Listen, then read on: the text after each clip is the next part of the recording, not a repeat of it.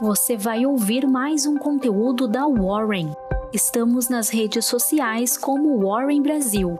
Acesse nosso site warren.com.br e saiba mais.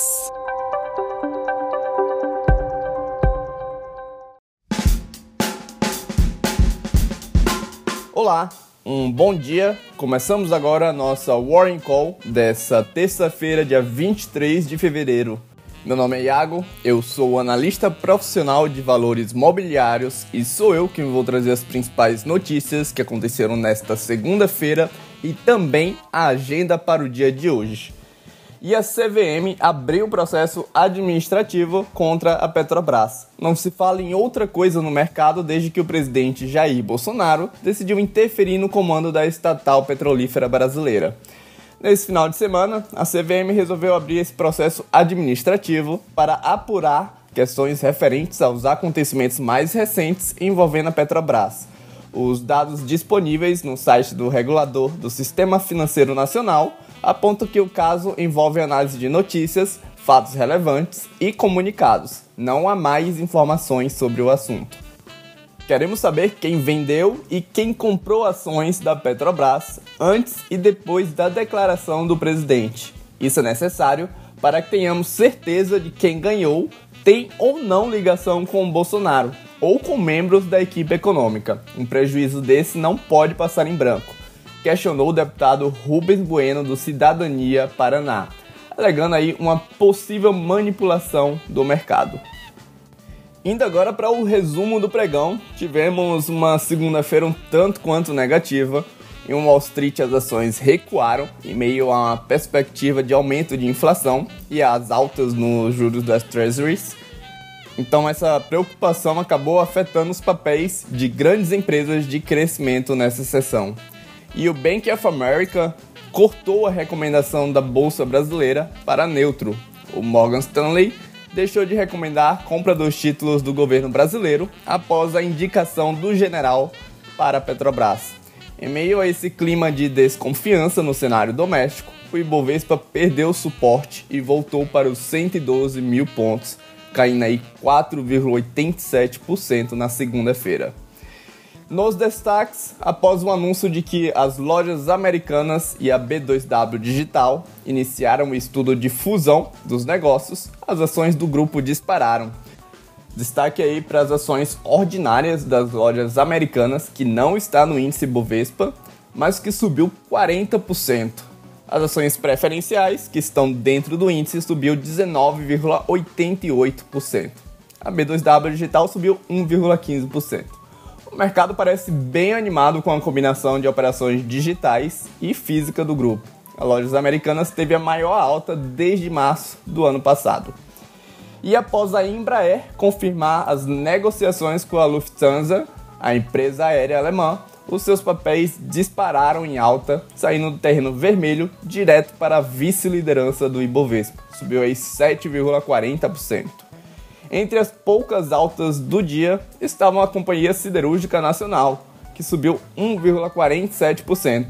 Os papéis subiu em meio à especulação de resultados positivos de seus balanços, que foram divulgados juntamente com o balanço da Gerdau e da metalúrgica Gerdau após o final do pregão.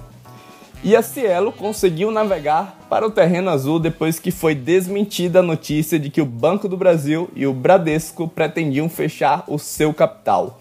A Cielo subiu aí 4,76%. E no pregão que ficou conhecido como Castelo Day, a demissão do Roberto Castelo Branco da presidência da Petrobras na sexta-feira contaminou todo o mercado doméstico nessa segunda e levou também junto o Banco do Brasil para o buraco. As ações ordinárias da Petro caiu aí 20,48%, as ações preferenciais caíram 21,51% e o do Banco do Brasil caiu 11,65%. Então, os contratos de opções de venda que venciam aí dia 15 de março da estatal petrolífera saltou mais de 1.500% após a notícia da demissão. E gostaria de fazer uma errata. Na Warren Call da segunda-feira, publicamos que o IRB Brasil, que desceu hoje 4,54%, viu seu prejuízo saltar para 5,21 bilhões no acumulado de 2020. Entretanto, o número correto é de 1,21 bilhões de prejuízo em 2020. Por outro lado, a variação do total de ativo, somando o circulante e o não circulante, desse período, ficou em 5,21 bilhões. Foi um acréscimo de 5,21 bilhões frente a 2019. Isso segundo o balanço patrimonial da empresa. E agora indo para o cenário internacional, a indicação do presidente americano Joe Biden a Nira Thunder para comandar o escritório de orçamento da Casa Branca poderá ser barrada no Senado, devido às mensagens de duras críticas aos republicanos por Tandem em seu Twitter. E o preço do Bitcoin caiu quase 10 mil dólares nesta segunda-feira para quase aí 48 mil dólares. Essa é uma das maiores quedas diárias que a criptomoeda já viu, mas ao final do dia ela se recuperou um pouco. Embora uma queda tão grande possa causar dor no curto prazo, ela não é surpresa. A volatilidade do Bitcoin sempre foi algo inerente. E nos contratos de commodities, os contratos futuros de petróleo encerraram a segunda-feira em forte alta com a notícia de que a produção americana de petróleo pode demorar semanas para se recuperar das interrupções causadas pela onda de frio na região. O contrato texano aí para março de 2021 encerrou em uma alta de 3,79% a 61,62 dólares.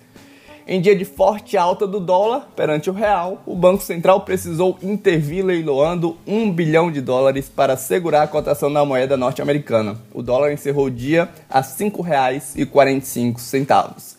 A expectativa do mercado para o final de 2021 foi atualizada e divulgada. O IPCA indo aí para 3,82%, o IGPM para 8,02% e o câmbio para 5,05 reais.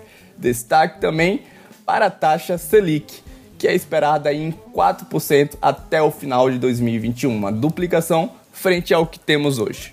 De olho nos seguintes fatos: nos Estados Unidos, teremos a divulgação da confiança do consumidor mensal e o lucro líquido do HSBC.